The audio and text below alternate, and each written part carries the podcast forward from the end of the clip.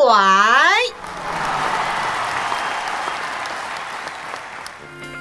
十八岁女生的温柔，女子十八后上。十八岁以后，哪怕惊涛骇浪，都能海阔天空。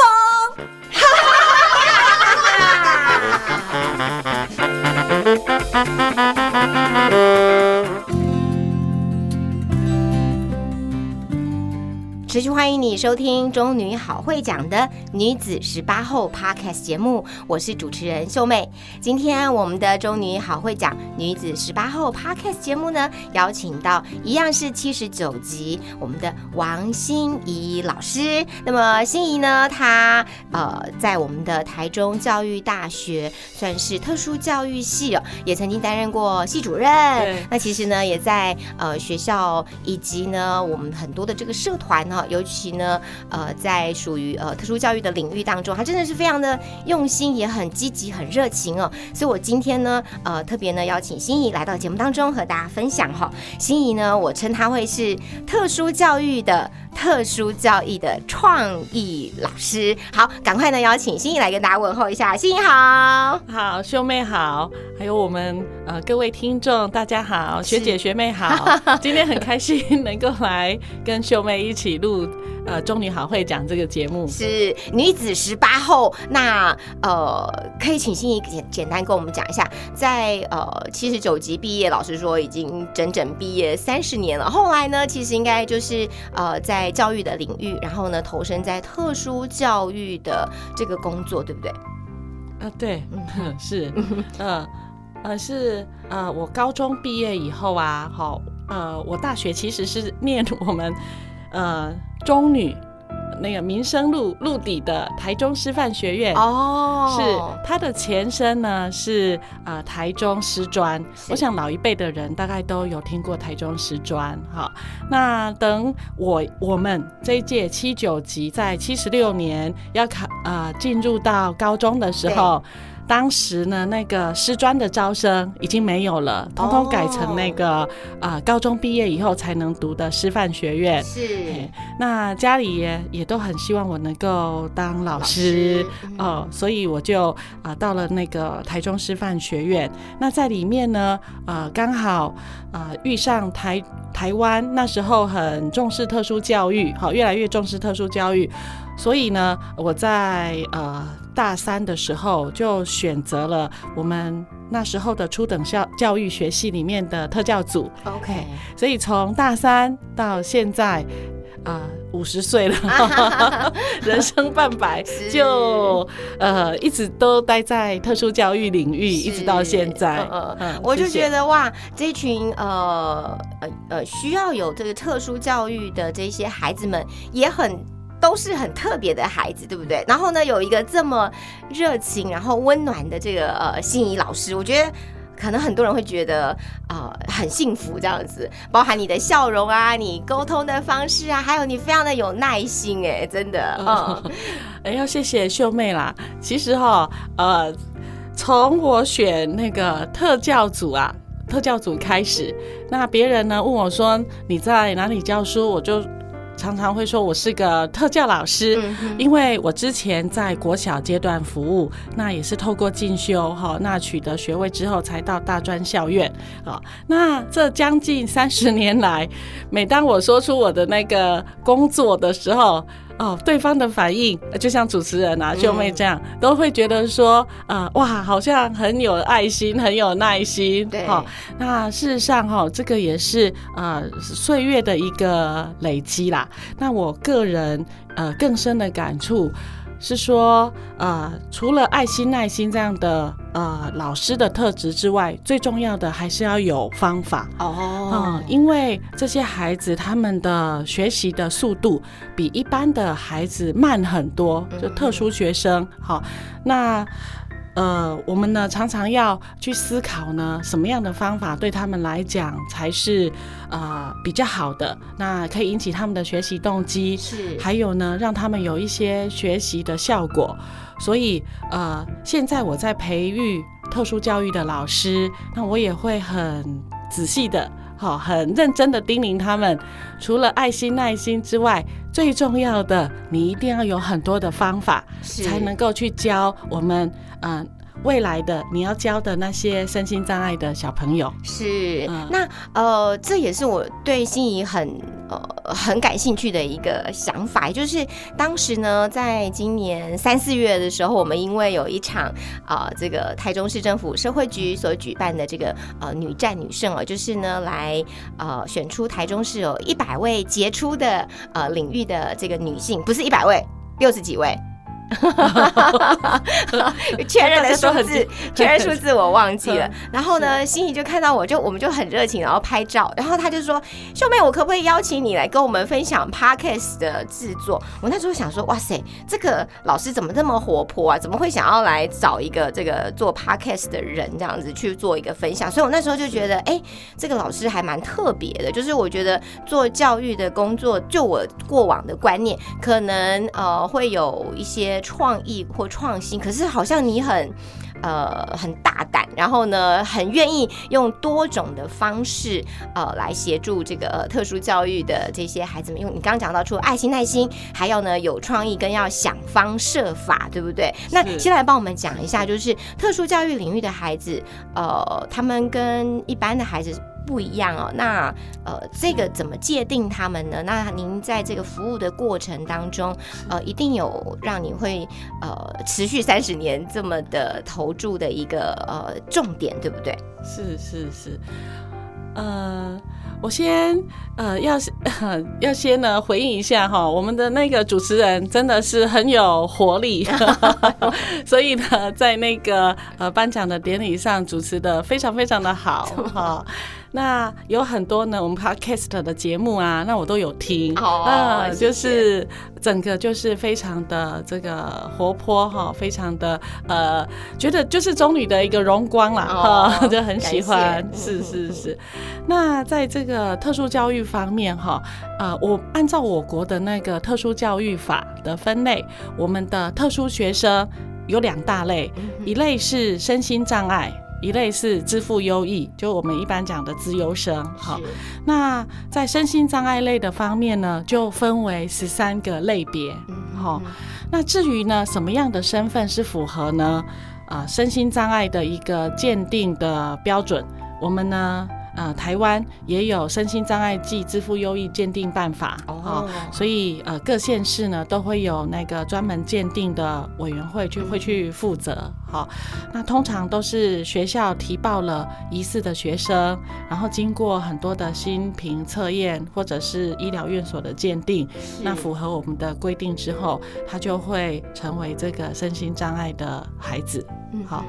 那这些孩子呢，有这么多的类别，对十三类，对对对，那我我个人认为啦，哈，这个也是呃特殊教育迷人的地方。嗯。我记得我民国呃八十大三应该是八十年八十一年嘛，哈，八十一对嗯。对。因为我们七九年入大学嘛，对所以就是大一、大二、大三，大三大概就是八一左右，嗯。对对对，好，就是 对，真的，为什么说这个年份呢？呃，去回想哈，因为台湾的那个特殊教育法其实是民国七十三年公布的，哈。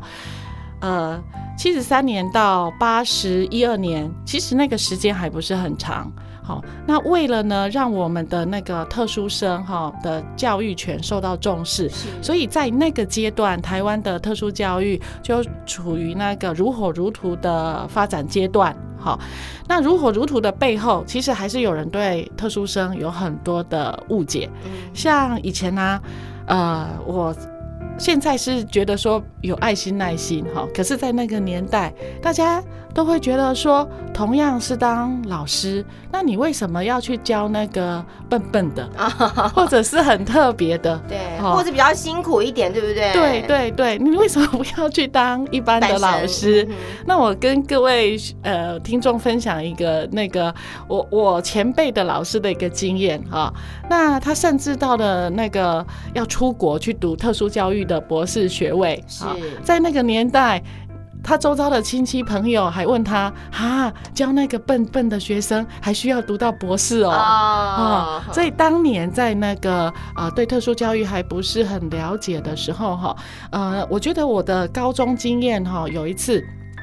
那个公民课的老师带我们到呢，我记得学校附近有一个好像安置特呃那个小朋友的机构，因为时代已经很久了，所以我不太清楚那个地点在哪里。但是我记忆里，我遇到一个那个水脑症的小朋友，他因为那个头非常非常的大，他没有办法站起来，即使他已经三四岁了，所以。呃，可能因为很难照顾的关系，所以他被呃小时候就被放置在那个呃小朋友的安置机构里面，嘿，就这样子一一直躺在床上。好，那这个呃印象后来呢也影响我去呃学习特殊教育。事实上，我大学进到台中师范学院的时候，我念的是。进去是语文教育学系，到了大三我才呃转系，因为我觉得啊这个好像跟我的呃兴趣是比较符合的，或者是热情的地方，对不对？对对对。那三十年走来，到了人生的这个半百的阶段，啊，我觉得我的兴趣跟我的工作。就好像合在一起了。对我有的时候去去上班，那事实上就是在做我觉得喜欢的事情，嗯，我喜欢的事情。嘿，那就是这样的力量一直支撑在我在这个领域呃做这么久的时间。哇，太棒了，是这样子的一个过程，这就会。变成出类拔萃的人，就是你的努力跟你的兴趣能够结合，哇，这是照顾人，然后呢，呃，关注这一群孩子，然后呢，也想方设法啊，让呃这个特殊教育的特殊教育方式啊，能够呃启发到不同的孩子，这样子哦，太棒了。那刚提到了这个中女中的这个附近，那高中时代的心仪是怎么样呢？是一个热情活泼的这个大姐大，还是呢有一些同学就是哎，我就是。做好我自己的功课，然后呢，呃，安静的在角落里。你是哪一种啊？呃，刚开始哈，看到那个访谈提纲啊，我也开始回想我高中是什么样子哈。那呃，大家都呃有一个共同，我想应该共同的经验，就是中女的同学都非常的优秀啊。那当时，因为我们家呃住在那个清水嘛，哈，算是比较呃没有那么市中心。虽然他现在并到台中市，但是过去是比较呃属于台中县哈，比较乡下的地方哈。那我记得我在国中的时候读书也都还可以，可是到了那个高中，真的是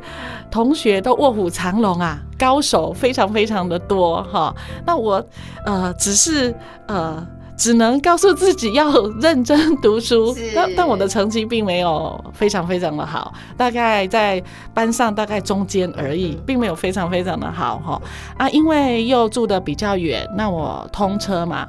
哈，所以我觉得我的高中生活大概就是在读书、考试、通车呃这三件事情 就很忙了，对，当中度过。呃，但是呢，中女给我的很好的回忆就是啊，我知道原来啊有这么多优秀的同学哈，那后来对于我学习特殊教育也很有帮助哦。当时我觉得。呃，我印象里有同学说，他回家啊读书哈，大概只要读一个小时、一个半小时，就把全全整天 的课都复习完了。嗯，后来我才知道，哦，那应该算是资赋 优异的学生，对对对，是另外那一类，特殊教育的那一类，对，另外一类，对对对。嘿，那我我因为我是一般的学生哈，所以我大概就是要很很努力，才会让自己哈那个成绩可以低空飞过。呃，应该是很客气啊。对对，然后呃，另外就是我们的那个校风很自由。嗯哼，对，其实我到大学的，现在回想起来哈，我到大学，因为刚才有跟大家分享嘛，他以前是台中师专，对，所以是比较保守的校风，而且是呃。非常重视那个生活的纪律，因为呃，当时台中师专的学生都要当那个小学老师。是，那我记得大一的时候，我看到那个呃，当时还有师专还没有毕业的学姐，对，哇，他们的寝室那个棉被折得像豆腐干，比那个当兵的那种还好，还还整齐清洁，对吗？那是不是也要？是不是也要被要求动作要迅速？确实。啊，对对对，还有内务检查，哎，连 连那个衣橱都非常的整齐。好，那我一刚开始哈，其实从那么 open 的校风到那个，哦，对，好 传统，对，刚开始有一点不太适应，不过也就是呃这这个经验呐，啊，让我知道原来呃我们的那个学校也是有不同的风貌的。是，好，那对于我学习特殊教育其实也是有帮助的，因为也只有说把你的心打开。你才能够去接纳各式各样的。孩子，嗯，好，因为我们一般的老师大概接触的就是一般的学生，那一般的学生他的那个呃 range 啊，就是就是从统计上大概就是在我们的那个一般大家可以接受的社会文化可以接受的范围之内。可是呃特殊的孩子，他不是呃就是有的很严重的啊，甚至呢那个智力发展很迟缓的，可是有些呢又非常非常的聪明，是像最近有遇到一。一个孩子，他的那个智力测验的成绩就有一百六十五 IQ，所以啊，真的只有说，哎，不要去设定任何的条件，把心打开，你才能看到。每一类孩子他的长处是哇，这个很多彩多元的这个教育的现场的，反而在我们的这个特殊教育这个领域当中能够看得到，对不对？哇，太厉害了！那我这边其实呃，对于心仪还有一个我自己觉得很特别的，就是呃，我们这次主题叫做特殊教育的特殊教育哦，所以心仪其实很花很多的时间，你要去找一些特殊的方法，或是呢不一样的这个资源来呃。让我们的这个特殊教育这些孩子们呢，他们有机会可以有呃不同的方式跟他们做沟通嘛？因为你刚刚讲至少是三类哈等等的，那用的这个新的技术，包含譬如说像 AR 或是 VR，能够介入这个大专阶段的自闭症学生他们的这个社会技巧的辅导，这好像是你的论文跟发表的一个内容，对不对？这个好有趣哦，帮我们讲一下。现在呢，反而引用最多科技或是新的领域，甚至不同媒材的教育。反而是在我们的这个特殊教育的这个领域里面，呃，谢谢主持人哈，呃，刚才主持人提到的那个呃题目啊，哈，它是我当时跟科技部申请的一个计划，哈，那为什么会把那个 AR 就是扩增实境啊，用在大专阶段自闭症学生的人际互动的训练方面？哈，那最主要是呃，我们的自闭症学生。好，我我就举这一类啦，哈，他们是比较那个视觉学习管道，是。那早年呢，我们都是比较用图片，是，好照片啊，让他呃经由这个视觉来学习我们要教导他的一些技巧，好。可是呢，因为现在融合教育的一个发达，就大家很重视融合教育，哈。那别的学生如果都是在看手机，像大学生啊，都是在看手机啊。我们的学生在呃那个，比如说捷运上啊、公车上在看图片，好像也跟人家不太一样，哈。那为了让他们呢达到人际互动一些技巧的。呃，回家哦，就是课后的一些呃练习的效果，是因为我们是呃透过辅导团体去教他嘛，哈。可是为了让这个技巧熟练呢，他课后还要复习，哈。那为了让他的复习呢，感觉说好像跟一般人一样，而且呢，呃，都是大家都是用手机，哈啊，所以我们就用这个呃选择手机当这个。呃，媒介对，好，那 AR 刚好呢，也是就是扩增实境啊，好，它借由这个扫描我们的那个界面，它就可以呢，呃，用手机来把老师教导他的技巧，能够在课后呃任何时间，只要他想复习，他都可以看。对，嘿，那这个呃呃科技的使用。好，可以呢，让我们的学生提供他更多的一个练习的机会。嗯，事实上是蛮好的，因为呃，那个辅导人员或者是特教老师，他可能没有办法哈，一直重复的、重复的，一百遍、对，两百遍、三百遍做这个复习。那 AR 的就扩增实境这个呃技巧，刚好呢可以让我们的学生好，因为我们的学生也需要多次的复习，对，刚好可以符合学生的学习特质，呃，所以呃特殊教育呢，把那个科技的部分融入啊，对于学生的学习真的是。蛮有帮助的，是，但是你要够有 open minded，就是你要有够呃这个宽广的一个容纳多元的这个思维，你才会想要用这一些方法一直来帮助学生。你还用了这个机器人，是不是？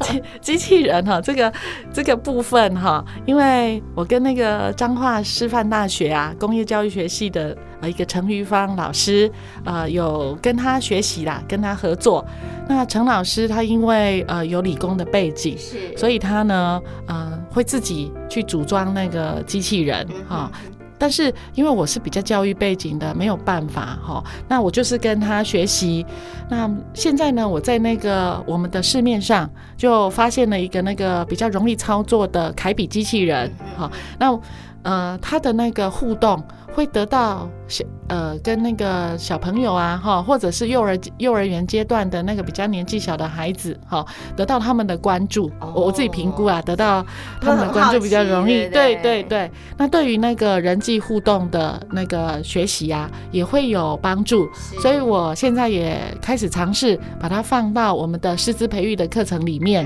嘿，嗯，那。不管是这个策略方法怎么改变哈，我觉我自己觉得有一个这个中心思想啦，是，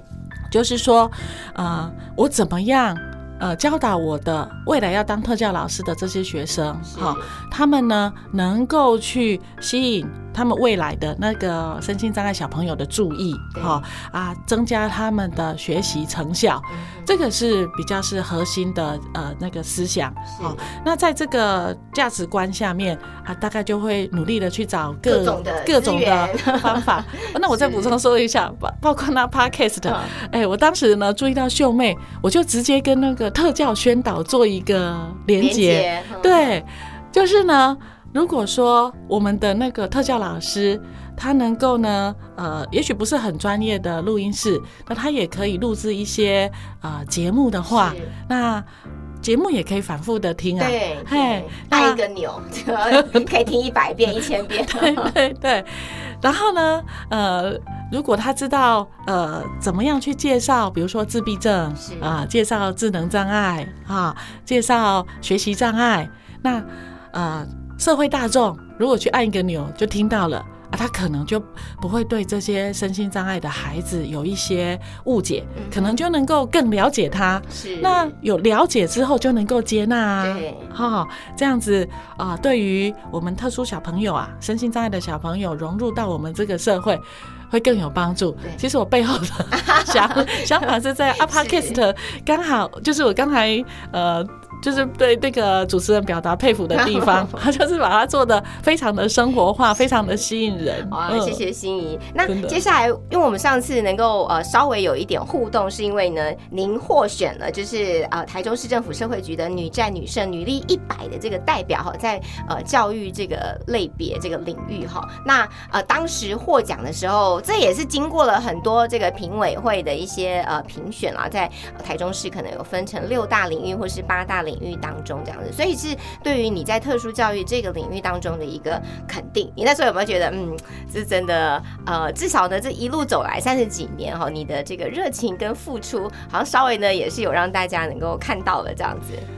啊，谢谢主持人啊！哎，说说实在的哈，其实当时他们去提名，我自己也是呃受宠若惊呐哈。那我呃压根没有想过这件事情。那当时呢，跟台中市政府合作，其实。呃，只是哈，社会局他们发现呢，在那个安置机构里面的呃，不管是国小阶段的小朋友，或者是这个青少年，哈，那有这个身心障碍的那个特质的孩子，就特殊学生的那个比例越来越高哦，特别是那个情绪行为障碍的孩子，哈，那或者是学习障碍。呃，跟过去相比，那个比例越来越高。好，那呃，他们只是呃就是从政府单位，他们是想说能不能找到有人跟他们呃合作，去协助呃那个在那个安置机构里面的那些孩子，是还有那个教保人员、社工员跟工作人员这样子为特教增能。嘿，那我我觉得呃当时。那个想法是觉得这个真的是很重要，对，因为那些呃教保员啊，或者是社工员，就好像他们在那个地方的爸爸妈妈一样，在安置机构里面的父母啊，就一像我们一般是呃那个家庭里面的爸爸妈妈这样，哈。那如果说他们在那个安置机构能够呃得到更好的、更高品质的照顾，我觉得这是一件好事，嘿，所以就这样子。去合作，那时候的想法只是想说，呃，我能够尽一点我的力量啦，然后是你的专业，对对对对，学校的一些资源可以连接，对对对对。那后面这个就不是我想的，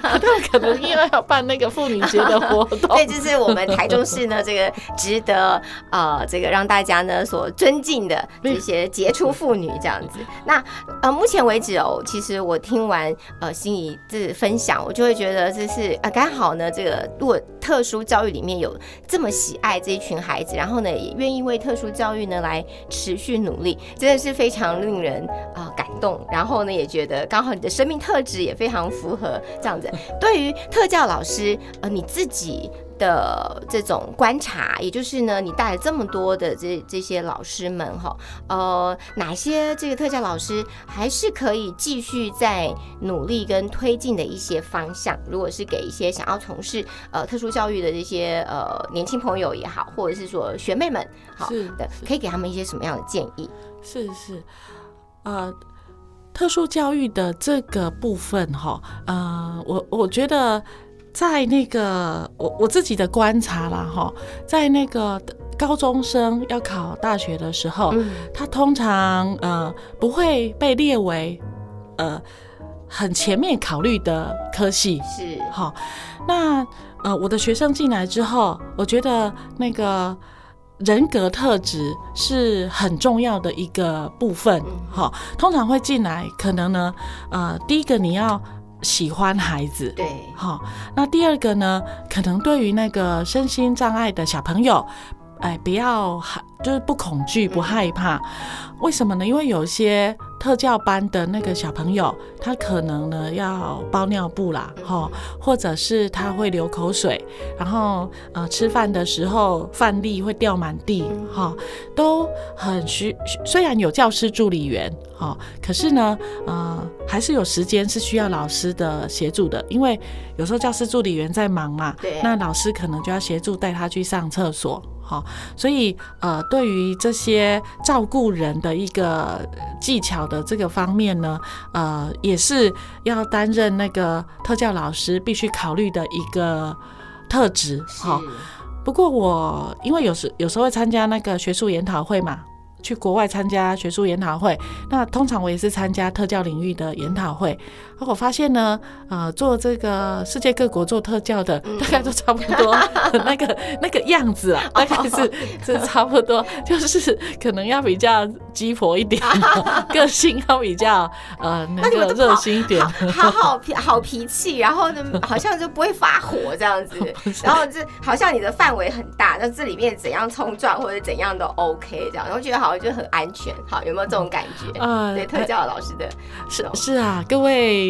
各位，我们的听众可以想一想哈，我们的学生，你看像那个学习障碍的孩子啊，你那个字啊，你教他，你这样子用一般的方法教他写三十遍五十遍，他有的时候还是不会写，你可能要用。他不呃，他能够呃这个接受的方式教他，好。那像智能障碍的孩子呢，你可能一般人学的啊，比如说六六三十六这种九九乘法，一下子我们的一般的孩子都背会了。可是智能障碍的孩子，你可能叫他背三十字五十字，他还背不起来。好，我们要用呃这个很多的方式，慢慢的教他，那他的学习的效果又不像一般的孩子。哈，比如你今天教他，明天让他复习一下，他明天也许就。考九十分、一百分，老师就会觉得很有成就感。但是特教的学生，他的那个学习的能力本来就比较弱，哈，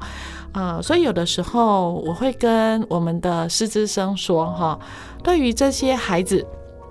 他的一点点进步，在一般人看起来可能没什么。是，例如，我们的孩子可能连拿汤匙吃饭都不会。嗯，那一般人会觉得说啊，拿汤匙吃饭会这个也很一般啊，本来就应该会的啊、可是我们的比如说呃有肢体障碍的或者智障的孩子，他可能你要教三十次五十次哦，他终于会拿汤匙吃饭了。耶，对啊，对他的生活就会有很大的改变，他就不需要依赖别人喂他吃饭。好、那你要把他的那个一点点小小的进步看成是老师你自我的肯定。啊、我才终于走得下去是是、嗯对对对，所以可能就是要有这样的呃这个特质啦，你必须呃可以时时的自我肯定。那把别人认为呢不是很重要的进步，你自己把它放大成很大的进步。所以这才能够持续的往前走哈。是是是太棒了！这是呃，在今天呃。中女好会讲女子十八号 Podcast 节目呢，邀请到七十九集，呃，王心怡目前呢是呃台中教育大学呃特教系的教授、副教授，是是是，然后最后最后呢，想要请心仪送给我们现在呢仍然是呃中女中的学生，好，就是我们的学妹们，给他们的什么样的建议？还有呢，如果是回到十八岁的时候呢，你那时候会怎么给自己肯定还有鼓励？送自己一句什么话呢？谢谢谢谢主持人哈，呃，我当时也在想这件事情哈，呃，看到访谈提纲的时候，呃，当时十八岁的我，其实，在那个升学主义的年代之下哈，我也不晓得要学什么，只是家里都希望我去当一个的老师哈。那我后来呢，就到了那个呃师院哈，我自己也转系了。因为我虽然家里那时候也不太赞成我学特殊教育，哈，可是我读一读，我自己转系。不过那时候父母就没有反对咯，因为那个学校哈，每一个系都是一样的，将来都是要当老师哈，所以爸妈没有反对。当时我自己选择特教的时候，我也不知道未来会怎么样，好、可是呢，呃，就是凭着自己的呃兴趣啦，我觉得兴趣很重要。还有你在啊、呃你觉得对的事情啊、你的坚持，嗯哼，好努力这样子，呃，你一定会走出自己的一条路的。好，那我现在我的两个孩子也度过了高中跟大学，目前正在上大学。好那我也没有预设他们要学什么，但是在高中的时候，哈，呃，他即将是跨到大学这个阶段，在选择科系的时候，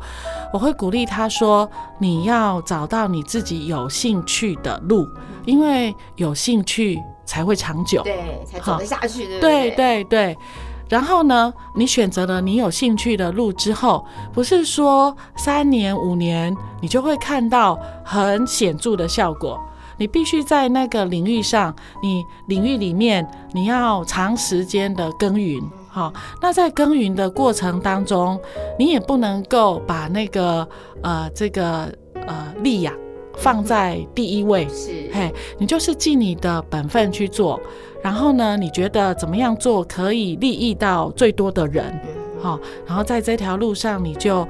照这个方向去耕耘。那有时候，当你做了一段时间之后，这时间可能是要比较长的时间，嗯嗯好、那自然那个周围就会给你一些回馈的声音。哇，哎、对这个也很像你特殊教育老师的给老师们的鼓励，有没有？就是你刚刚讲的，这个很多人这个背九九乘法可能两遍就背会，可是特教的孩子他可能要背两百遍、三百遍，嗯还可能会背错。那当他背对了以后呢，你就哇，这个奖励太大了，这样就要放大。对对 然后对过程当中不能放弃。对对对，是是这样的，所以就是给年轻的学妹们，就是坚持你的兴趣，然后长久的耕耘，你这人生就会看到你自己耕耘出来的花朵。Yes，哎、那如果给你十八岁的自己的话是什么？呃，给我自己，对对，十八岁的时候，给你自己十八岁，如果你回到十八岁，你会嗯给自己一句什么样的话？就是说，嗯，心仪那时候小时那十八岁的时候，应该要多去呃这个玩乐一下之类的。哦，玩乐这件事，我是呃，我举例啦，就是呃，现在也有点感谢我当时十八岁的时候啦，因为哈，我记得。呃，因为我家里也是就是很普通的一个家庭嘛，哈。那当时家里希望我念那个师范校院，哈，也是因为它是公费啦，嘿。呃，我那时候心里也有一点呃不愿意啊，哦，因为小叛逆，但是没有真的变成行动这样子。对对对，那我就在当时那个环境之下就，就去就这样的学习嘛，哈。那现在回想起来也。谢谢我当时十八岁的我自己哈，并没有因为这样就呃跟就是说放弃了这条这条路啦。我还是很呃就是在我的环境里面找出我可以学习的或者是努力的一个方向。好，那呃有的时候我看到说有一些。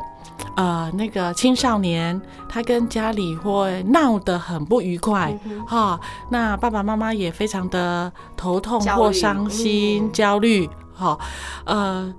就伤害了那个亲子关系，我觉得也有一点可惜啦，哈，呃，那我有的时候也会跟一些青少年朋友分享，特别是我有的时候会当大一的导师，哈，那我的学生进来，呃。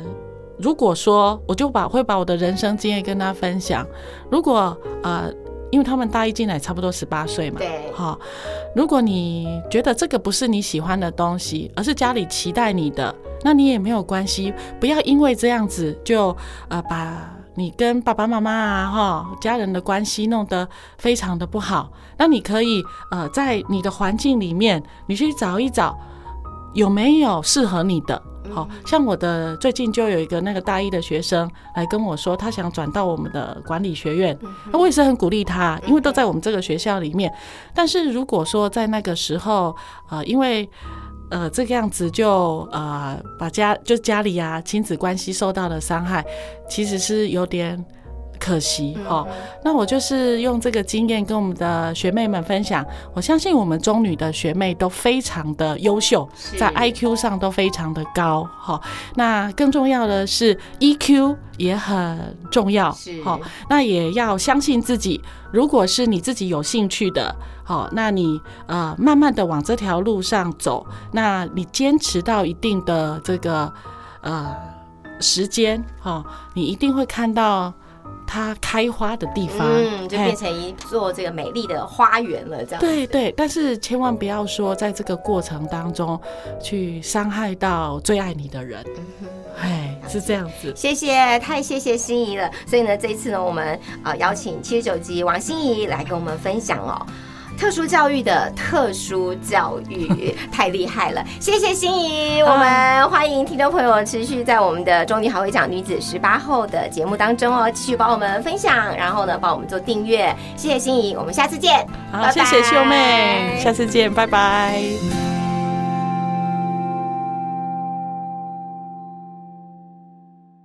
亲爱的女子十八后听众朋友们。今天我们 mindfulness 的练习要来介绍，当我们遇到 emotional hijack，就是情绪勒索的时候，该怎么去处理它？我们要意识到自己在哪些时刻会被想法与情绪去主宰，